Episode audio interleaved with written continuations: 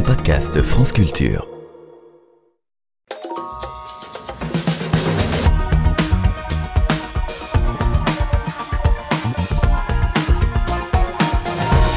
S'est-il passé pour qu'en quelques années, l'action Atos chute de 100 à moins de 3 euros? Après avoir renoncé ce mois-ci à son projet d'augmentation de capital, le géant français de l'informatique poursuit sa dégringolade. Le groupe croule sous les dettes et plus rien ne semble pouvoir empêcher le démantèlement de cet ancien fleuron industriel. Comment Atos, longtemps dirigé par l'actuel commissaire européen Thierry Breton, en est-il arrivé là? Ce naufrage est-il le signe du déclin de l'ingénierie tricolore et faut-il sauver le soldat Athos pour protéger notre souveraineté?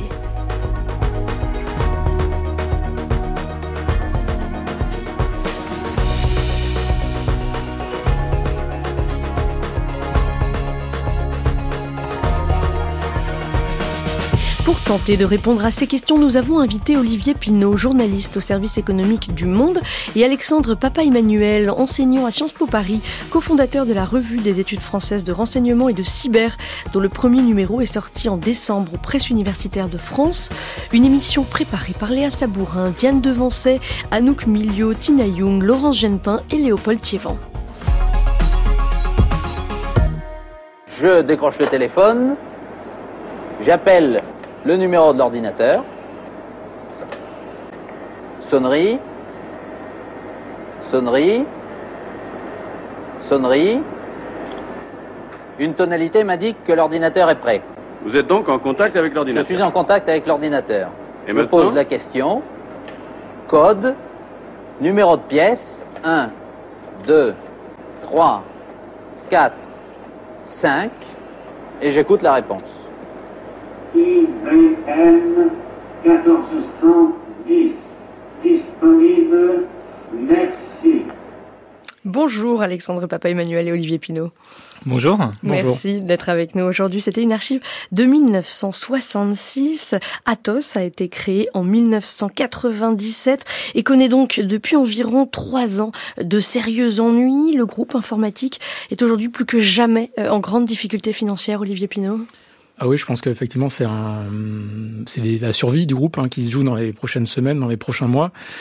C'est euh, assez euh, étonnant puisque c'est un groupe qui fait 10 milliards d'euros de chiffre d'affaires, qui emploie 10 000 personnes en France.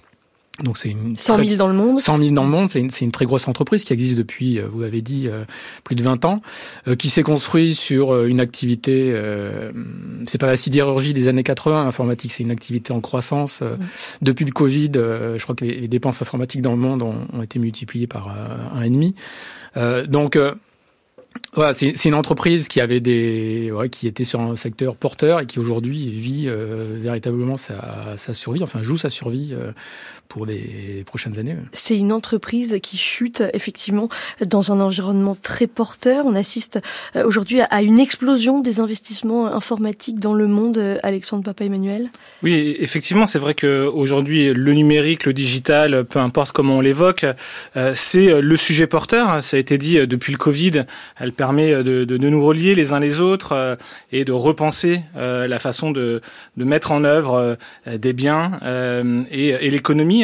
Et euh, c'est aussi un vecteur de, transformation durable de notre société et des entreprises. Et, donc, c'est vrai qu'aujourd'hui, euh, les entreprises s'appuient euh, sur le numérique pour éviter ce qu'on appelle la, disruption, finalement, d'être concurrencés par des nouveaux acteurs sur des mar- marchés pourtant stratégiques. Et donc, c'est un levier de croissance, de transformation qui mêle en plus différents acteurs. Vous avez des acteurs qui euh, sont des éditeurs de logiciels, qui soient euh, américains euh, ou européens, SAP qui gère les payes notamment, un, logiciel de paye.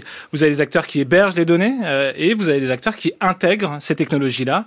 C'est ce qu'on appelle l'infogérance hein, et c'est ce que fait des acteurs comme, comme Atos, l'intégration de briques technologiques au service de la transformation des habitudes des usagers et des entreprises pour euh, bah, être plus performantes.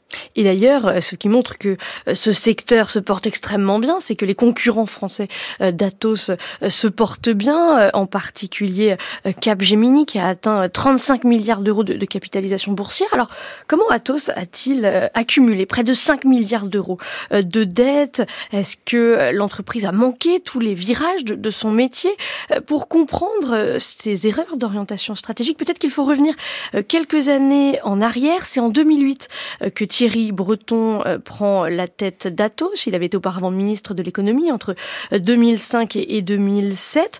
Et il souhaite alors permettre euh, à l'entreprise d'atteindre une taille critique. Pourquoi cela, Olivier Pinot bah, c'est vrai que quand Thierry Breton arrive à la tête d'Atos en 2008, c'est Atos qui s'appelle encore Atos Origine. Origine, c'était les services informatiques du néerlandais Philips.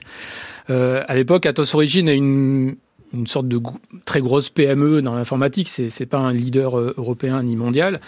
Et donc euh, Thierry Breton, qui est un homme ambitieux, euh, va chercher très rapidement à faire grossir cette entreprise pour une assez bonne raison, c'est vrai, c'est que dans les services informatiques, plus vous êtes gros, plus vous avez accès à des marchés euh, importants. C'est vrai qu'un gros client, type euh, ben, un État, que ce soit l'État français, euh, une grosse entreprise, Total, EDF ou une, une, étrangère, elle va avoir tendance à confier ses, services informatiques, ses contrats de services informatiques à une entreprise d'une taille assez importante. Donc, si vous voulez faire partie de ces gros contrats, il faut faire partie de, de la division 1 des, des sociétés de services informatiques. Or, quand Thierry Breton arrive en 2008. Atos c'est pas en division 1, ils sont plutôt en division 2. Et donc, il va s'attacher à faire grossir cette entreprise. Et comment il fait? Bah, C'est assez simple, il rachète d'autres entreprises. Et son, gros coup, c'est quand il rachète euh, l'entreprise euh, de services informatiques de, de l'allemand Siemens, euh, où là, le, groupe double de taille, et effectivement, il a à sa disposition une entreprise qui ressemble plus à ses ambitions. Euh, et il y a une entreprise qui peut répondre en taille, en nombre de personnes à des plus gros marchés.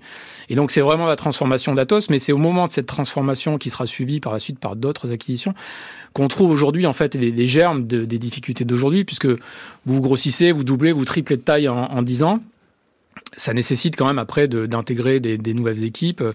Les, les, gens de Siemens qui faisaient de l'informatique, qui faisaient pas l'informatique de la même façon que ceux de Philips aux Pays-Bas ou que ceux de, de, des entreprises originelles de, d'Atos. Et donc il faut intégrer tout ça. Il y a des questions de, ça, un peu une porte ouverte, mais il y a des questions de, de culture d'entreprise. Euh, il faut faire des rassembler tout ça. Il faut proposer une offre un peu plus convergente à vos clients.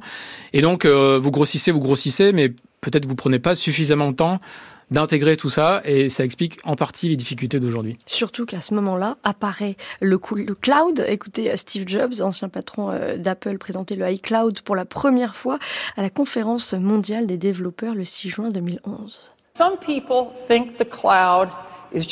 Certains pensent que le cloud n'est qu'un disque dur dans le ciel que vous prenez des choses, que vous les glissez dans votre Dropbox pour les stocker, puis que vous les récupérez pour les mettre sur vos autres appareils. Nous pensons que c'est bien plus que cela. Et nous l'appelons iCloud. iCloud stocke vos données dans le cloud et l'implante, sans fil, sur tous vos appareils. Automatiquement, il les télécharge, les conserve et les envoie. Il est totalement inclus à vos applications. Donc tout se passe automatiquement et il n'y a rien de nouveau à apprendre. Tout fonctionne, tout simplement. Alexandre Papa Emmanuel, qu'est-ce que l'arrivée du cloud public a changé pour les entreprises? Euh, en, fait, euh, ce que nous dit ce message, c'est euh, finalement ce qu'a compris à l'époque Thierry Breton, c'est que le numérique se pense à l'échelle mondiale. Hein. il est vecteur de mondialisation et donc il doit se penser comme tel, avec des fusions, des acquisitions pour satisfaire le marché. Et d'ailleurs, le marché à l'époque était satisfait de ces acquisitions, quitte parfois à ne pas avoir de, de politique d'entreprise. C'est aussi la mise en concurrence finalement des ingénieurs de par le monde. Et on parle beaucoup d'offshoreisation. Excusez-moi cette anglicisme, mais c'est-à-dire comment je vais faire en sorte que des ingénieurs qui sont souvent en Inde, qui coûtent moins cher, vont pouvoir produire des services numériques. Et pour cela, il faut des environnements dématérialisés. Et donc, le cloud, hein, ce que permet le numérique, c'est de pouvoir faire en sorte que sur tous les fuseaux horaires du monde, tout le monde puisse travailler sur un même environnement à un instant T. Donc le cloud, c'est un service gratuit de stockage de, données en ligne. Effectivement. En fait, vous allez euh, du coup euh, mettre vos données, euh, tout votre capital informationnel, non pas chez vous, dans, dans, vos data centers, vos centres d'hébergement de données, mais vous allez confier à un tiers qui va euh, euh, opérer euh, ces serveurs-là, qui peuvent être hébergés parfois en Europe, parfois en dehors de l'Europe, avec des questions d'extraterritorialité qui se posent, donc pour pouvoir continuer à maîtriser la donnée. Et donc, vous allez complètement dématérialiser les échanges, et ça va être une vraie rupture. Alors, on dit souvent que cette mondialisation, elle aurait été ratée par Atos. Atos avait un acteur, Atos Worldline à, à l'époque, qui travaillait beaucoup sur ces environnements de cloud, notamment dans la logique de pouvoir gérer les transactions financières. Mais il a été cédé. À un moment, il est sorti d'Atos.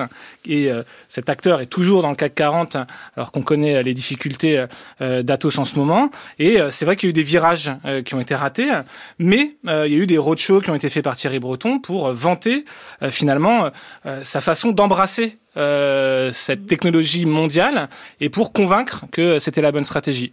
Des défauts sans doute sur une culture d'entreprise et malgré tout euh, à côté de cette mondialisation, une volonté de reterritorialiser. C'est-à-dire qu'il fait rentrer aussi les services numériques sur une ère qui sont celles euh, bah, plus politiques, en rachetant euh, Bull, Amesis, qui font des, euh, super ordinateurs, en faisant ce rachat qui a été évoqué tout à l'heure avec avec Siemens IT en, évoquant ce projet politique hein, de faire un Airbus de l'informatique euh, au niveau européen. On va en revenir, on va en venir au, rachat de Bull, mais peut-être euh, pour bien comprendre, Olivier Pinault, en quoi euh, est-ce que l'arrivée, l'essor du, du, cloud casse le marché de l'infogérance, qui était vraiment le marché sur lequel avait investi Atos? En fait, c'est vrai que Thierry Breton voit au milieu des, années 2010 l'émergence du cloud. Il, il, il noue une alliance avec des acteurs américains euh, dans ce domaine-là pour essayer de développer une, offre euh, de cloud euh, à, l'attention de ses clients. Mais ce qu'il faut comprendre, c'est que Atos en fait travaille quand il travaille avec un grand client, une grande banque française par exemple, qui a des centres de calcul pour mener à bien ces, opérations euh, bancaires avec ses clients. Ces centres de calcul, initialement, sont soit gérés euh, directement par la banque. À un moment donné, elle se dit, bah, ça me coûte très cher, donc je vais confier ça à un partenaire, un prestataire extérieur, donc en l'occurrence Atos, qui va soit l'opérer dans les bâtiments de, la banque pour le compte de, l'institution en question, ou alors il va se dire, bah, tiens, je vais, j'ai trois banques clientes, je vais mutualiser tout ça dans des mêmes serveurs. Et donc, en fait, ils font du cloud. Atos fait du cloud, mais c'est du cloud euh, privé ou industriel. C'est pas du cloud comme on connaît aujourd'hui avec euh, Amazon Web Services ou Azure de Microsoft ou Google Cloud. C'est pour ça qu'on parle de cloud public. C'est du ça, c'est du cloud public. Lui, il fait du cloud privé. Il voit bien aussi qu'il faut, euh, oui, il fait du cloud privé. Il voit bien qu'il faut ouvrir à d'autres clients. Il, sent bien le, changement, la transformation. Mais c'est vrai que Atos, c'est quand même, c'est pas Google ou Amazon. Il n'a pas du tout les mêmes capacités d'investissement. Et donc, il le fait, mais il le fait euh, de, à sa façon, avec ses moyens, et il se fait déborder, et notamment au moment du Covid, euh, où là, il y a une vraie explosion du cloud public. Euh, bah, les services euh, type euh, que ceux que propose aujourd'hui Atos sont totalement débordés parce que vous n'avez pas la même force de frappe, vous n'avez pas les mêmes types de serveurs, vous n'avez pas des fermes partout dans le monde capables d'héberger ces données.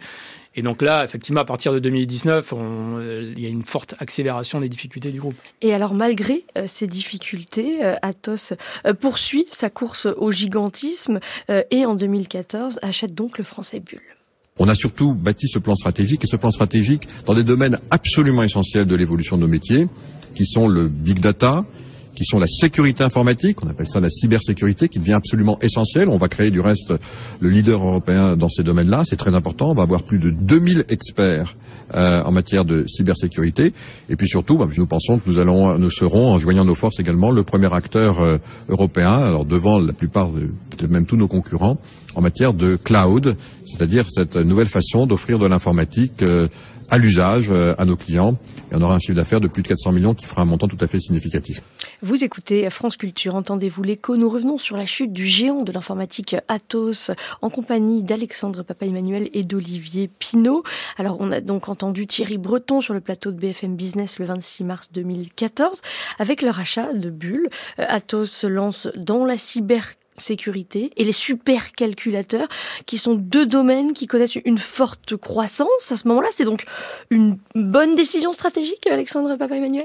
Oui, c'est une bonne euh, décision stratégique, d'une, parce que comme je l'ai dit, euh, au-delà de la mondialisation, ça reterritorialise euh, l'entreprise et ça la fait rentrer dans des enjeux qui sont politiques comment je sécurise mes infrastructures numériques, que j'évite qu'elles soient attaquées euh, par euh, une menace qui est diffuse, euh, qu'elle vienne d'États ou, d'acteurs criminels.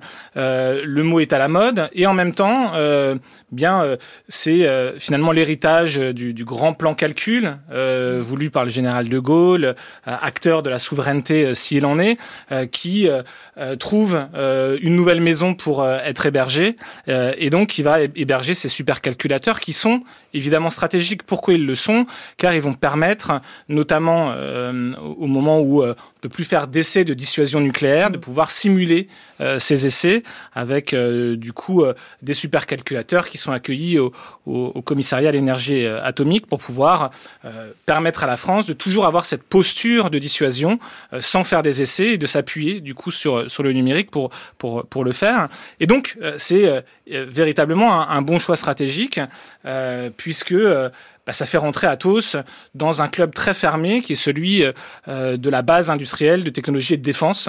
Euh, et, euh, et d'ailleurs, Atos rentre au 440, au 440 en, en 2017. Le, groupe est, est, à son zénith. Et en même temps, comme vous avez commencé à le dire, Alexandre Papa-Emmanuel, il y a, euh, Atos a pris trop tard le virage de, de la délocalisation d'une partie de sa force de travail vers des pays à bas coût comme l'Inde. Ça, c'est vraiment ce qui va creuser l'écart, en particulier avec son principal rival Capgemini, Olivier Pinot. Alors c'est une des raisons, mais juste pour revenir sur le sur le cloud, en fait, euh, euh j'ai oublié de le dire tout à l'heure. C'est-à-dire que il, développe une activité de cloud euh, industriel ou euh, privé pour ses clients, et en fait, c'est très difficile puisque quand vous avez un, client qui auquel vous fournissez un service de, de, de cloud en direct, euh, c'est assez difficile de lui dire ah tu sais aujourd'hui il y a une super offre qui s'appelle Amazon Web Services ou Google Cloud, c'est génial, tu pourrais mettre tes données dessus, ça te coûterait moins cher, ce serait plus efficace parce que vous pouvez pas pousser ou développer ce type d'activité de, de, peur qu'elle cannibalise mmh. votre activité historique. Et donc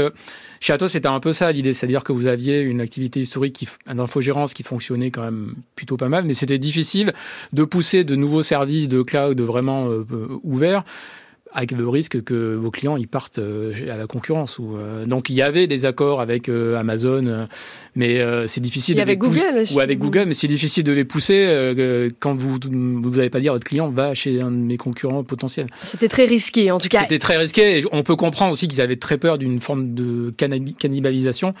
Et donc le groupe a lutté pendant très longtemps ou a été un peu écartelé par cette par cette peur et, et ça a créé quelques quelques soucis. Et, et, sur cet écart, oui, qui s'est creusé avec sur cet qui s'est creusé aussi avec euh, effectivement l'externalisation de, de, ressources euh, humaines vers l'Inde. Euh, le, le, groupe a pris énormément de retard. Il fallait ça nécessitait beaucoup d'investissements, c'est vrai. Il fallait euh, créer des plateformes euh, en Inde capables d'accueillir des milliers de nouveaux ingénieurs chaque mois. Euh, la décision à l'époque n'a pas été prise dans ce sens-là parce que le groupe justement était aussi euh, euh, accaparé par la gestion de ses contrats auprès de ses clients historiques euh, européens avec ses euh, propres data centers ou centres de calcul. Et, et donc, c'est difficile de dire, bah, je bascule tout en Inde, il faut aussi beaucoup d'argent pour faire ça. Quoi. Ça, ça montre quand même la, la, financiarisation aussi de, de, de ce marché-là, finalement. Hein. C'est-à-dire que c'est un marché qui est très suivi, on, on, voit les résultats trimestre par trimestre, combien de contrats sont gagnés, et, et donc on pousse à réduire les coûts. Euh, et d'ailleurs, Atos subira de nombreux euh, projets de transformation pour réduire ses coûts, pour être plus efficace, pour remonter de la marge régulièrement. Et donc là, euh, à l'heure où on parle beaucoup de souveraineté numérique, on, reproche finalement à Atos de ne pas avoir externalisé mmh. assez en Inde chez des ingénieurs qui sont payés un peu moins ou chez d'autres dans d'autres pays pour faire du tagging autour de, de, de l'intelligence artificielle. Et, et, et c'est assez surprenant de, de voir ce retour. Et, et en même temps, il, le sent, Thierry Breton, ce retard-là. Il va acheter euh, Syntel à l'époque euh, pour un montant considérable, hein, 3,5 euh, milliards, je crois, à l'époque. Certains estiment que c'est surévalué, mais c'est pour reprendre ce retard-là. Un peu tard, c'est ça, c'est en 2018. Hmm. C'est en, en 2018 et ça va coûter beaucoup. Et, donc, il va devoir se libérer d'un certain nombre d'actifs. Je parlais tout à l'heure d'Atos Online, qui avait pris euh, chez Atos ce virage hein, du cloud privé, euh, euh, mais qui permettait du coup à des acteurs établis, industriels, de pouvoir s'appuyer sur ces technologies-là. Et, il va pour, au lieu d'utiliser du coup la vente d'Atos Online pour euh, retransformer le groupe, bah en fait ça va servir euh, de, de dividende et euh, ça va éponger finalement le risque qui a été pris. et donc on, on voit malgré tout que cette industrie-là de l'infogérance du service numérique porte aussi en elle l'évolution euh, de ce qu'est le numérique et sa mondialisation, et aujourd'hui euh, aussi sa reterritorialisation. Euh, on a ces mouvements de vagues incessants. Et, et ce que l'on peine à comprendre, c'est euh, pourquoi Atos cherche alors encore à continuer à, à grossir, alors que euh, sa profitabilité s'écroule par rapport à, à, ses concurrents. Et puis, non seulement le groupe cherche à grossir, mais en plus, sans se tourner vers de nouveaux segments de marché, Olivier Pinault, à la fin des années 2010 bah, C'est une stratégie de, comme avec son papa Emmanuel avait dit, a une vraie financiarisation de la stratégie. Vous annoncez des objectifs, notamment de croissance, de chiffre d'affaires. Pour les atteindre, il faut, faut acheter une, une société, vous l'achetez. Vous dites, bah, dans deux, trois ans, voilà mon nouvel objectif. Euh, pour l'atteindre, vous achetez une nouvelle société, et ainsi de suite c'est une stratégie que d'autres sociétés euh, suivent. Hein. Il n'y a pas de. Et en effet, qui sont salués, euh, qui, est salué par le marché. Qui sont salués effectivement. Mm. Euh, Atos rentre au CAC 40, euh, vaut 10 milliards d'euros, euh, c'est formidable, mais c'est des stratégies qui sont aussi risquées puisqu'à un moment donné, il faut quand vous assemblez comme ça des un puzzle, vous additionnez des pièces, il faut que tout s'imbrique et parfois ça s'imbrique pas très bien. Et donc à un moment donné, souvent dans la vie des entreprises qui grossissent comme ça par acquisition il y a une, une, époque où il faut s'arrêter, il faut euh, reprendre son souffle, euh, reprendre des refaire des choix, dire bah ça finalement c'était pas bien. Et en fait, cette euh, période-là, elle arrive un peu tardivement, c'est-à-dire on attend que Thierry Breton parte fin 2019 à la Commission européenne pour que son successeur, qui est un de ses proches, on peut pas dire qu'il a voulu faire un droit d'inventaire parce que c'était Elie Girard, il a toujours travaillé avec Thierry Breton, et il fait ce droit d'inventaire ou ce cette reconcentration, reformulation d'Atos, il le fait très tardivement, il, début 2021, puisque le groupe commence à avoir des difficultés. Et c'est probablement trop tard. Il dit lui-même, oui, euh, on a beaucoup grossi par acquisition, maintenant il faut euh, transformer l'entreprise. On est en 2021, le Covid est passé par là, euh, la numérisation de, de, de l'économie a explosé et, et, et l'entreprise en plus est endettée.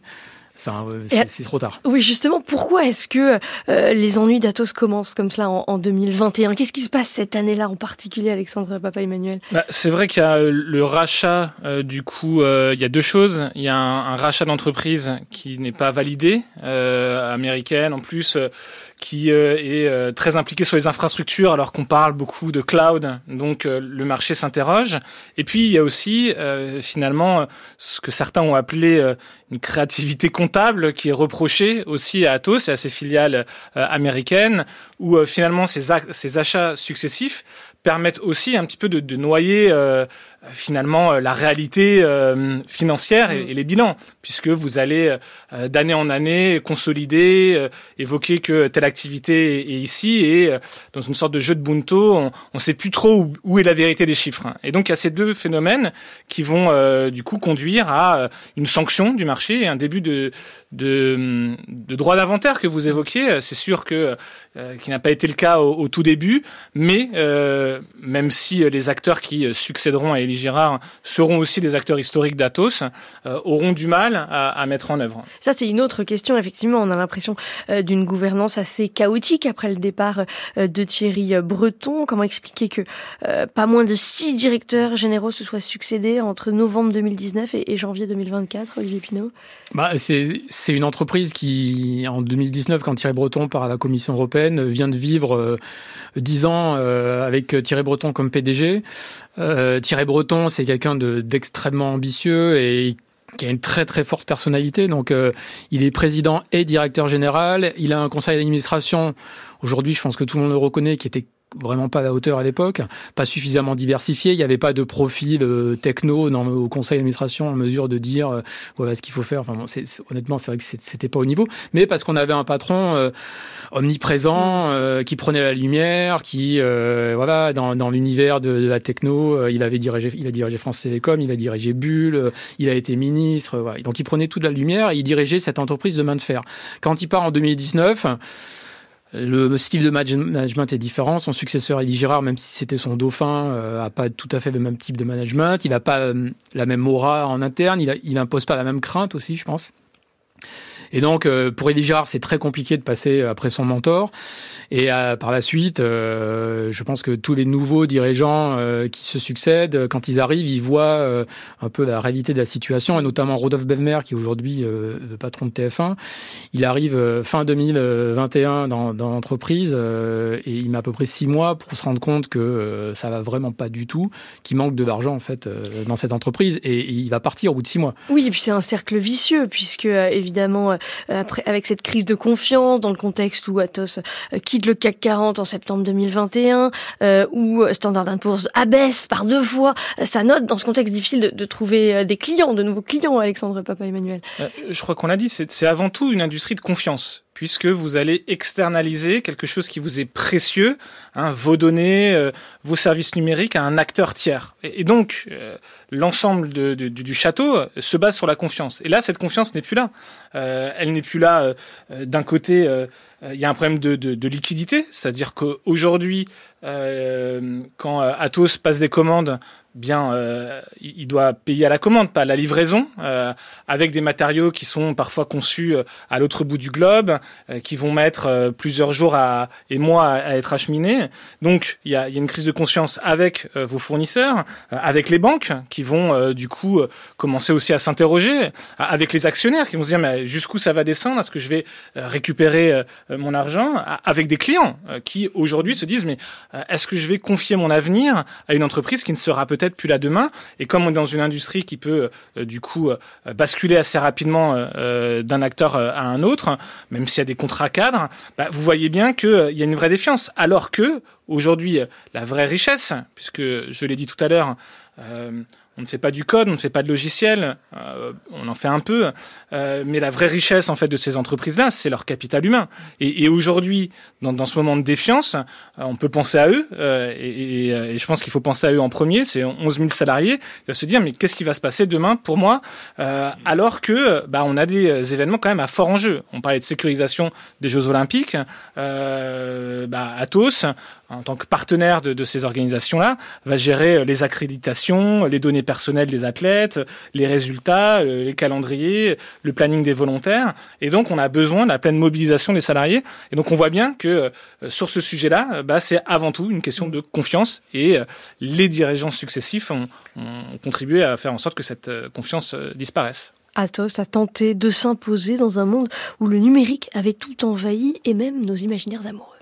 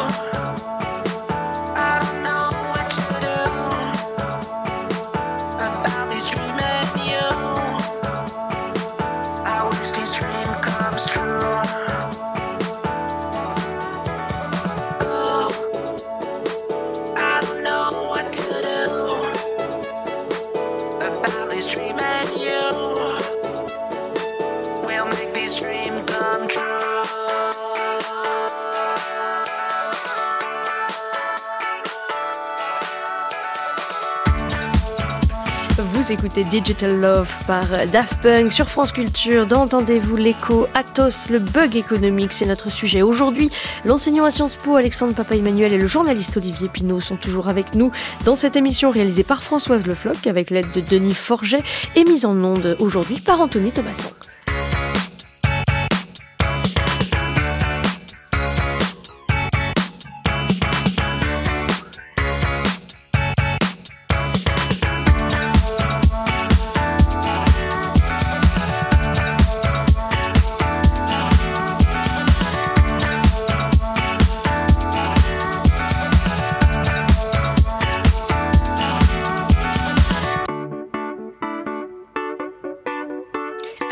Dit, Atos a accumulé près de 5 milliards d'euros de dettes. Comment le géant français de l'informatique peut-il s'en sortir aujourd'hui?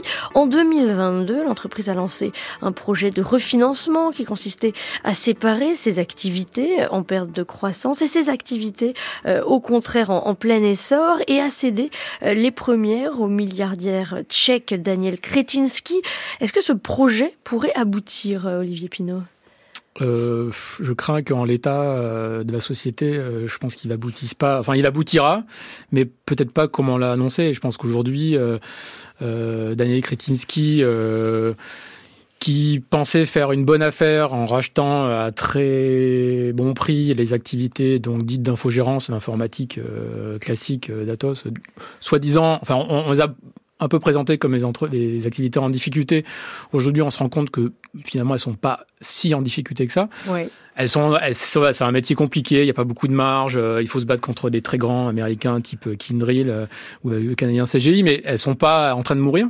Mais elles marchent moins bien que la cybersécurité, les supercalculateurs. C'est un peu moins, mm. ouais, c'est un peu moins la mode, c'est un peu moins hype que, que la cybersécurité, mais ça marche quand même pas mm. mal. Et donc Daniel Kretinsky, lui, qui est spécialisé dans l'acquisition d'entreprises en difficulté à très bon prix euh, avec l'espoir de pouvoir les redresser derrière. Il a flairé le bon coup. Aujourd'hui, je pense que vu euh, la situation du groupe dans son ensemble, euh, il a tout intérêt à patienter encore un peu. pour pouvoir les récupérer encore moins cher. Et je pense que sa stratégie de ces derniers jours, c'est vraiment ça, c'est d'attendre. D'ailleurs, on n'a plus de son, plus d'image de Daniel Kretinsky, mmh. aussi bien de la part d'Atos. On ne sait pas où en sont les discussions. Elles sont a priori en, mises en pause parce qu'il n'a pas intérêt à racheter une activité maintenant en se disant peut-être que dans six mois, je vais encore pour, pour moins cher. Est-ce que c'est euh, effectivement euh, Daniel Kretinsky qui euh, attend pour chercher à obtenir un, meilleur prix ou est-ce qu'il est aussi un petit peu échaudé par toutes les, inquiétudes, toute la méfiance que sa proposition a suscité au sein de la classe politique, Alexandre Papa-Emmanuel, avec cette idée qu'il fallait protéger la souveraineté numérique et, informatique française? Je pense qu'il y, y, a deux points. Je pense qu'il y a effectivement quelqu'un qui se positionne pour acheter et la situation évolue. Euh, l'idée, c'était euh, de mettre d'un côté dans une fondation euh, des activités d'infogérance et de l'autre côté des activités stratégiques. et là, aujourd'hui, puisqu'il y a eu des changements de gouvernance successifs, on, l'a dit, ce plan-là est en train d'évoluer à l'aune des résultats hein, qui vont être publiés là, à la fin du mois, où une activité se portera mieux que, l'autre. Et, et, donc, finalement, en tant qu'acheteur, bah, c'est peut-être pas le bon moment, peut-être que il faut attendre. Euh, et, et, c'est vrai que ça a suscité un émoi, cette, euh, cette acquisition, mais euh, ça, pose des questions autour de, la souveraineté numérique. Je, l'ai évoqué tout à l'heure. Il y a des activités stratégiques euh, chez Atos, mais tout n'est pas stratégique euh, chez Atos. Et si tout l'est, plus rien ne, l'est à la fin. Euh, et vous avez évoqué du coup IBM qui s'est séparé de Kindrill hein, pour justement faire en sorte qu'il y ait d'un côté le matériel et de l'autre côté le service. on est aussi dans un moment où le marché regarde ce qui se fait ailleurs et il est de bon ton de dire bah, on va dissocier du logiciel du produit avec le service qu'on fait autour, parce que euh, l'activité de service, elle peut s'appuyer aussi bien sur des solutions Atos que euh, d'intégrer euh, des solutions étrangères. C'est finalement ce que demandent les clients, d'être assez agnostiques. Mmh. Et donc, il y a ce plan de scission qui n'est plus à l'ordre du jour. Il y a sans doute une posture aussi d'acheteur qui va attendre, mais je pense que c'est la même posture pour Airbus aussi, d'attendre ce qui va se jouer dans les prochains jours et racheter au meilleur prix, c'est-à-dire au prix le plus bas. Sur la question de la souveraineté, je vous propose d'écouter le sénateur Les Républicains Cédric Perrin, président de la Commission des Affaires étrangères, de la Défense et des Forces armées. C'était le 8 novembre 2023. Nous alertions sur la décision d'Atos de céder une partie de son groupe à la société EP Equity Investments propriété du milliardaire tchèque Daniel Kretinsky. Bien sûr, Atos est une entreprise privée, mais elle n'est pas une entreprise comme les autres. C'est sur elle et sur ses supercalculateurs que repose une partie de notre souveraineté nucléaire. Son démantèlement et surtout l'immixion d'acteurs étrangers, fussent-ils européens, font peser un risque inacceptable. Alors que l'enjeu est crucial, comment peut-on comprendre le silence assourdissant de votre gouvernement sur cette question? Dans ce contexte, l'absence de réponse à ma question obligera le Sénat à exercer son devoir constitutionnel de contrôle. Et donc, en apport avec la Commission des affaires économiques, la Commission des affaires étrangères et de la défense exercera son devoir de contrôle sur l'affaire Atos. Olivier Pinault, pourquoi Bercy a-t-il tant tardé à réagir avant de déclarer, euh, par la voix euh, du ministre de l'économie Bruno Le Maire, que l'État ne laisserait pas tomber Atos au début du mois de février dans les échos? Euh, parce que je pense qu'au tout départ du, des difficultés, donc quand le groupe annonce son projet de scission en, en, juin 2022, je, je, pense que le gouvernement euh, se dit euh, que Atos est une entreprise euh, privée, détenue par des capitaux privés. Alors certes, il y a des activités importantes, les supercalculateurs dont on a parlé, ou des contrats avec des grandes entreprises publiques, avec EDF ou avec la Direction générale de l'armement, c'est vrai, mais c'est une entreprise totalement privé, qui a toujours été privé ces dernières années, dont on s'est assez peu soucié du sort. Hein. Enfin, Atos, ça fait deux ans ou un an et demi qu'on en parle. Avant, personne ne connaissait mm. cette entreprise.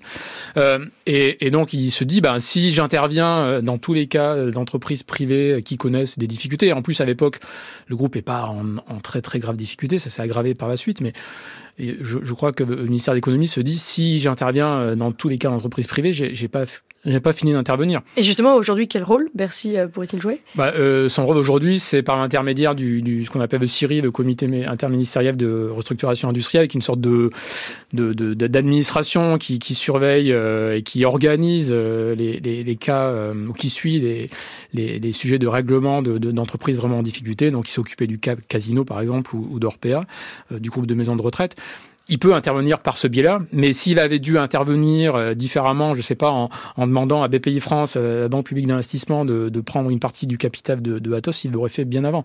Donc euh, aujourd'hui, c'est un, un, peu trop tard. Et puis je, vous ne croyez... savoir. Oui, pardon, vous, vous ne croyez pas à une nationalisation partielle ou, ou totale de d'Atos Non, enfin non. Et puis on pourrait se poser la question est-ce que l'argent public doit servir à nationaliser une entreprise privée qui est en difficulté en raison de, de mauvais choix stratégiques ou d'une mauvaise gouvernance. Il y a effectivement des activités qu'on peut essayer de préserver, notamment les supercalculateurs. C'est ça, BDS, l'entité d'Atos euh, qui joue un rôle dans la dissuasion nucléaire. BDS dans laquelle il y a mm. ces supercalculateurs qui pourraient très bien être placés dans une entreprise euh, sanctuarisée. Ça, on, on, a, on peut très bien le faire. Le droit français permet de faire ça. C'est une, une, une, activité, les supercalculateurs, c'est 300 à 400 millions d'euros de chiffre d'affaires. On doit pouvoir trouver un acteur public ou parapublic qui, qui, qui pourrait prendre cette activité sous son ombrelle. Je pense à, à Thales ou Airbus ou, euh, ou Dassault. Euh, ça, on peut le faire. Et de reste, est-ce que euh, l'État a vocation à être actionnaire d'une société de services informatiques qui travaille pour, certes, EDF ou la DGA, mais dans ces cas-là, pourquoi pas être actionnaire de, de ses concurrents comme Soprasteria, Capgemini ou je sais pas qui. Donc. Qu'est-ce que vous en pensez, Alexandre Papa-Emmanuel Une nationalisation partielle ou totale, c'est possible et souhaitable? Je pense que c'est ni possible ni souhaitable parce que en fait. Même partielle?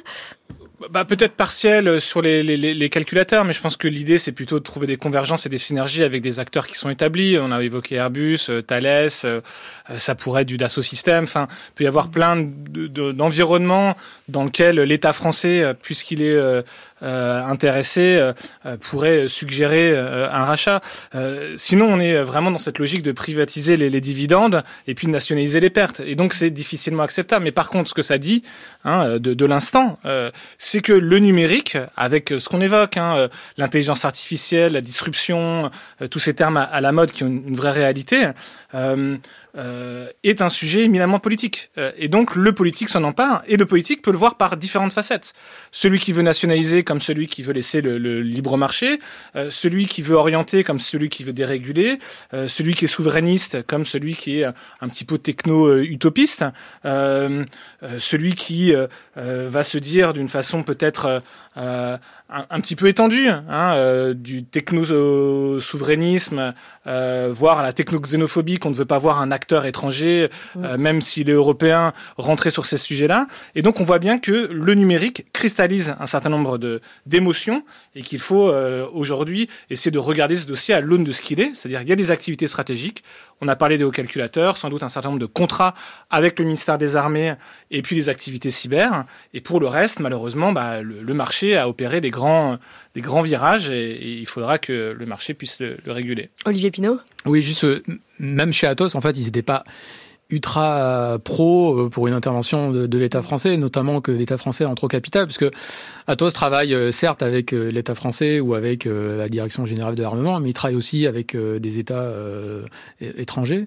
Et Atos savait que si il se retrouvait avec un actionnaire public influent qui venait à mettre son nez dans la stratégie du groupe, il était aussi en risque de perdre des contrats avec des partenaires étrangers.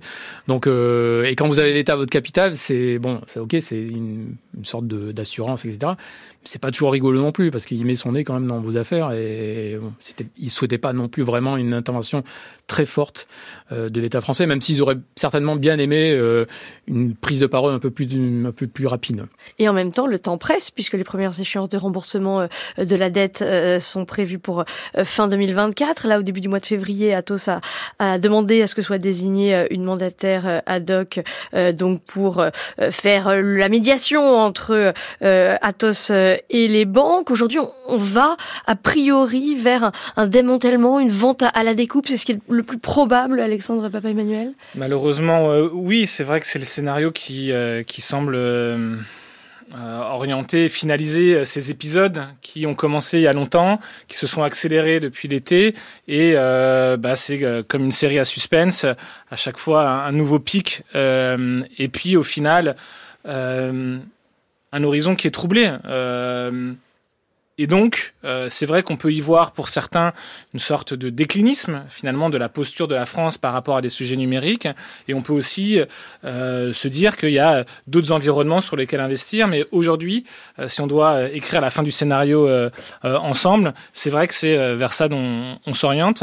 Même si on va attendre les résultats qui sont pour la fin du mois, qu'il y a des discussions qui se font sans doute derrière euh, des portes très discrètes avec des acheteurs potentiels. Notamment Guillaume Faury, donc patron de, d'Airbus, qui tente de tirer le prix à la baisse autour d'un milliard et demi d'euros pour cette fameuse euh, entité d'Atos BDS des supercalculateurs. Mais qui permettra euh, finalement d'éponger la dette et qui ne permettra pas de répondre à la crise des liquidités qui est en train aujourd'hui de contraindre complètement l'horizon d'Atos, où il y a certains prestataires d'Atos qui aujourd'hui disent stop. Euh, il y a des salariés d'Atos euh, à Londres qui n'ont pas pu aller au bureau parce que euh, le, bailleur a refusé euh, à cause de défaut de paiement.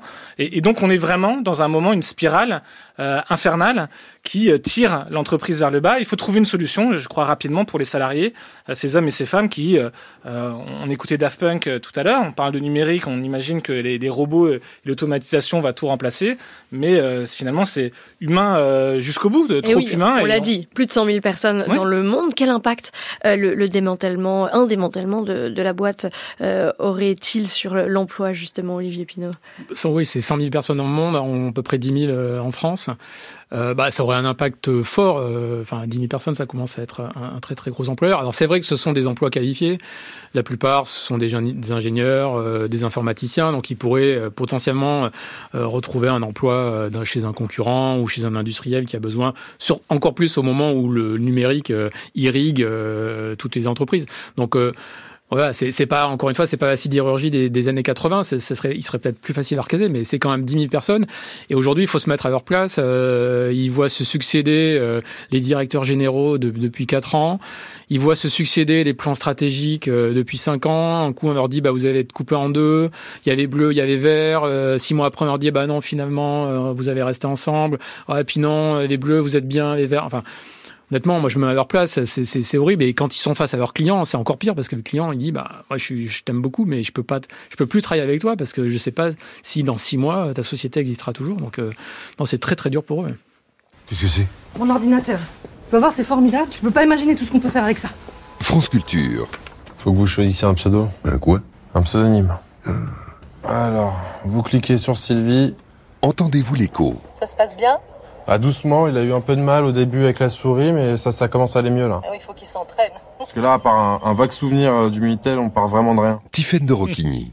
Nous continuons à parler de l'effondrement d'Atos avec euh, Olivier Pinault et Alexandre Papa Emmanuel. Alors, on a beaucoup euh, entendu euh, Thierry Breton être pointé du doigt, donc actuel commissaire européen au marché intérieur et donc qui a été le patron d'Atos de 2009 à 2019. Quelle est sa responsabilité dans cet effondrement industriel selon vous, Alexandre Papa Emmanuel? Je pense que, euh, comme je l'évoquais tout à l'heure, c'est un marché qui est un marché euh, financiarisé, c'est un marché qui veut des acquisitions, qui veut des tailles critiques, euh, qui veut de la communication, qui veut qu'on s'empare des termes à la mode, que sont le cloud, que sont l'intelligence artificielle, la cyber. Et à ce titre, il a coché toutes les cases. mais d'un autre côté, il a sans doute pas assez défendu l'idée de la création d'une culture d'entreprise particulière. Et euh, comme ça a été dit tout à l'heure, vous ne faites pas d'une entreprise euh, bah, un chapelet d'entreprises avec des cultures différentes. Et surtout, euh, je pense qu'il n'a pas réussi à, à, transformer les spécificités de chacun. Euh, c'est-à-dire que on n'achète pas seulement une entreprise avec des véhicules contractuels, c'est-à-dire des contrats, une confiance avec des clients existants ou euh, parce qu'elle a un potentiel en termes de nombre d'ingénieurs, on achète aussi une façon de faire. Euh, et quand euh, ils achètent Syntel, qui est un acteur de l'offshore, qui a assez peu de clients, mais dans lequel ils mettent énormément d'ingénieurs, il y a une façon de faire, de gérer l'externalisation euh, des métiers, mais de gérer aussi la façon d'aller sur un environnement cloud. Et tout ce savoir-faire-là n'a pas été mis euh, au service de l'ensemble. je parle de cet exemple, mais il y en aurait d'autres.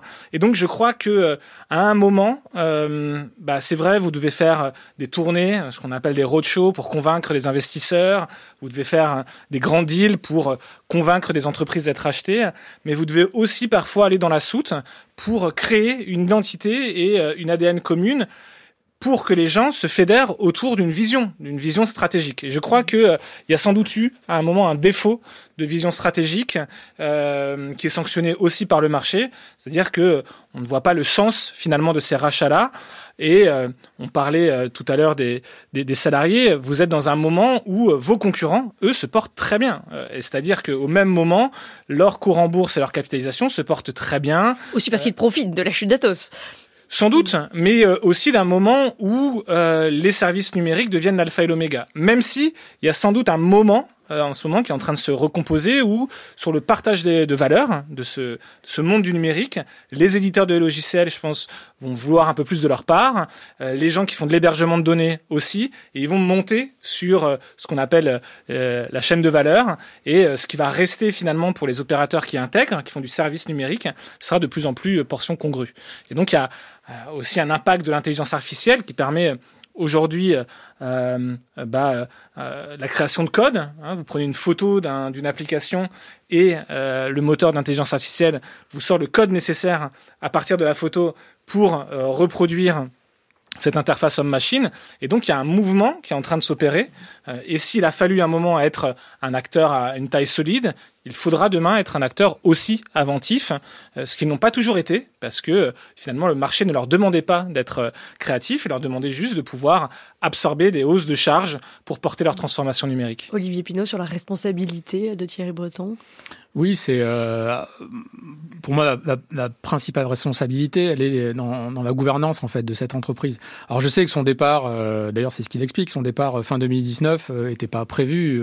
c'est vrai qu'il part à la Commission européenne euh, de façon assez brutale. C'était pas le premier choix, c'était Sylvie Goulard euh, euh, à l'époque qui était proposé par la France, mais son cas personnel n'a pas pu permettre d'aller au bout. donc il, part un peu de façon précipitée.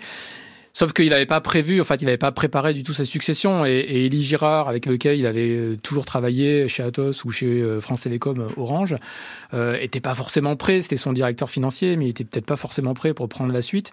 Et donc, moi, pour moi, sa principale responsabilité là, c'est-à-dire qu'il a, il a construit une entreprise à sa main avec une vision euh, qui était la sienne et parfaitement claire, et il l'a laissé un peu au milieu du, au milieu du ruisseau, et, et, et elle n'était pas suffisamment armée, suffisamment organisée pour pouvoir survivre dans un monde qui était en transformation. Avec des défis croissants, vous avez évoqué l'intelligence artificielle, effectivement, c'est quelque chose qui bouscule ce secteur de, l'informatique et, et, du numérique. Justement, quel changement l'IA apporte-t-elle? Est-ce qu'elle va entraîner une baisse des prix? Quels sont les bouleversements aujourd'hui auxquels il faut s'attendre, Alexandre Papa Emmanuel? Bah, Aujourd'hui, les grands concurrents, de, notamment anglo-saxons, dans, le domaine du conseil numérique, euh, ont euh, déjà intégré l'arrivée de l'intelligence artificielle et ont réduit euh, leurs effectifs. en disant bah le conseil sera un conseil outillé qui s'appuiera sur l'intelligence artificielle. Alors je l'ai dit, humain jusqu'au bout, humain trop, trop humain. Il y aura toujours besoin de l'humain pour interagir avec euh, l'intelligence artificielle, pour faire des prompts, euh, questionner euh, l'intelligence artificielle, l'alimenter, pour adapter ses résultats à des cas très particuliers, que sont des verticaux industriels, le monde de l'énergie, le monde du transport, etc. Mais on le voit bien, il y a une lame de fond qui arrive et qui fait que les métiers d'hier ne seront plus ceux de demain. Et euh, ces acteurs-là sont euh, sommés euh, de se transformer pour devenir plus performants. on parle d'intelligence artificielle, on parle d'activité cyber, on parle de nouveaux acteurs aussi dans le monde du quantique. Ça fait beaucoup de concurrents finalement à cet acteur qui est établi, sans doute qui a eu du mal à, préférer la restructuration bah, à la à servir des dividendes. Et euh, aujourd'hui, euh, quand on se met à la place de l'État français, on est tenté euh, d'être écartelé finalement entre choisir la France, hein, c'est le programme du président Emmanuel Macron, hein, Choose France, pour appeler des investisseurs étrangers à investir en France auprès de méga factories euh, en France, et de l'autre côté, euh, tiraillé par euh, relancer la France avec le plan de relance 2030. Et, et sans doute qu'il y a un arbitrage à faire entre des acteurs euh, historiques et des nouvelles pépites. Hein, euh, on parle de, de quantique pour remplacer les, hauts calculateurs. Il des entreprises comme Pasquale. On parle d'Ali et Bob. Alors c'est marrant parce qu'on retrouve Elie Girard qui était chez Atos, qui accompagne cette start-up dans le quantique. Il y a des acteurs dans le domaine de l'IA, euh, Mistral dont on parle beaucoup, NewKai, euh, et des acteurs de, de, sur les composants, Soitec. Et on voit que d'ailleurs certaines personnes qui étaient chez Atos vont dans ces nouvelles pépites sur la place que, prend l'IA euh, dans ce secteur euh, de l'informatique et du numérique, euh, Olivier Pinault?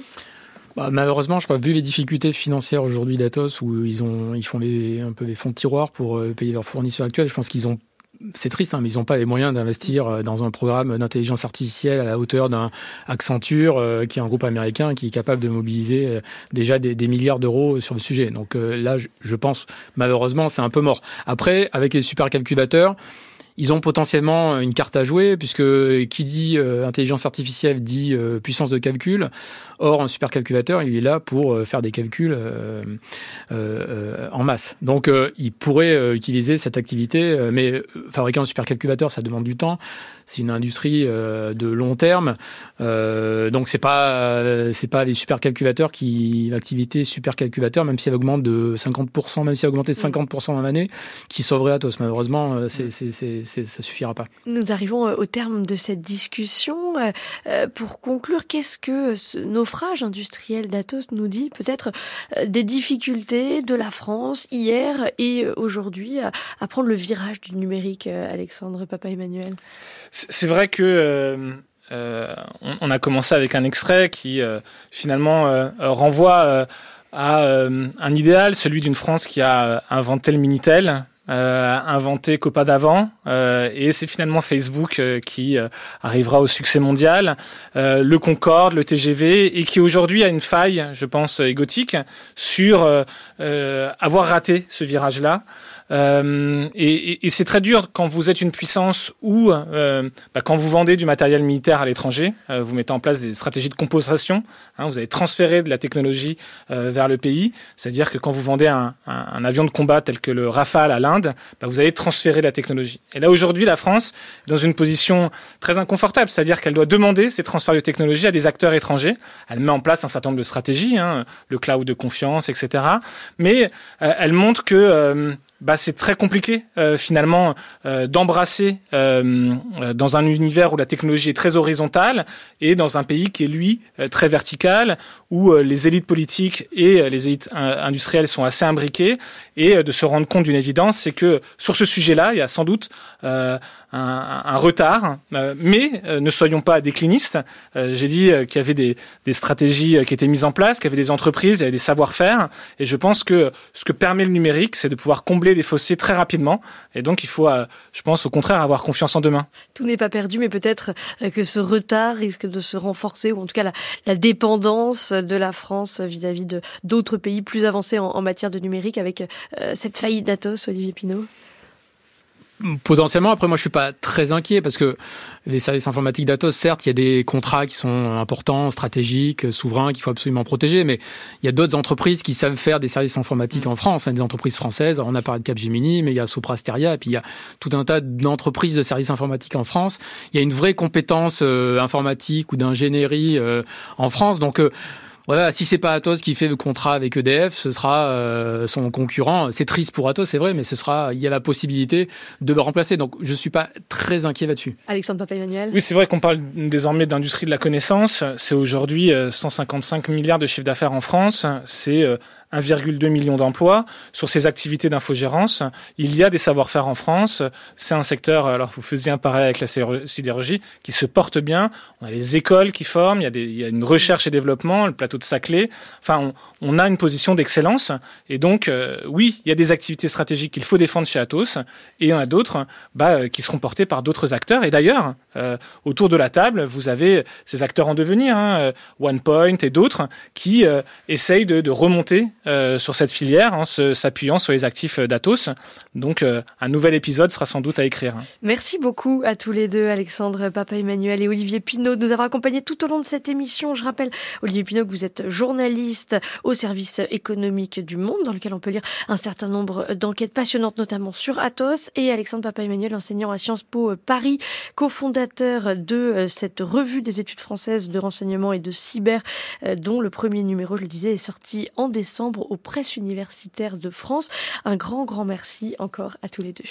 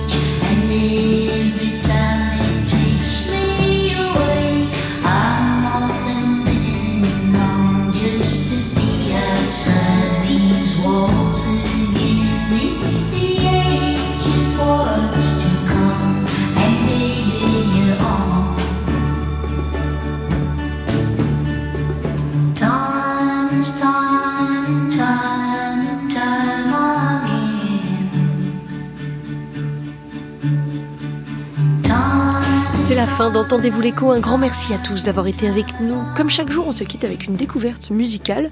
Aujourd'hui, c'est Life Is, le nouveau titre de la chanteuse australienne Jessica Pratt. Demain, WeWork, Metro Bureau, Fiasco. Nous reviendrons sur l'effondrement du géant américain du coworking avec François-Xavier de Vaujany et Arnaud Skyre. D'ici là, vous pouvez retrouver toutes nos émissions sur franceculture.fr et sur l'appli Radio France. On vous attend également sur X, sur le compte d'Entendez-vous l'écho.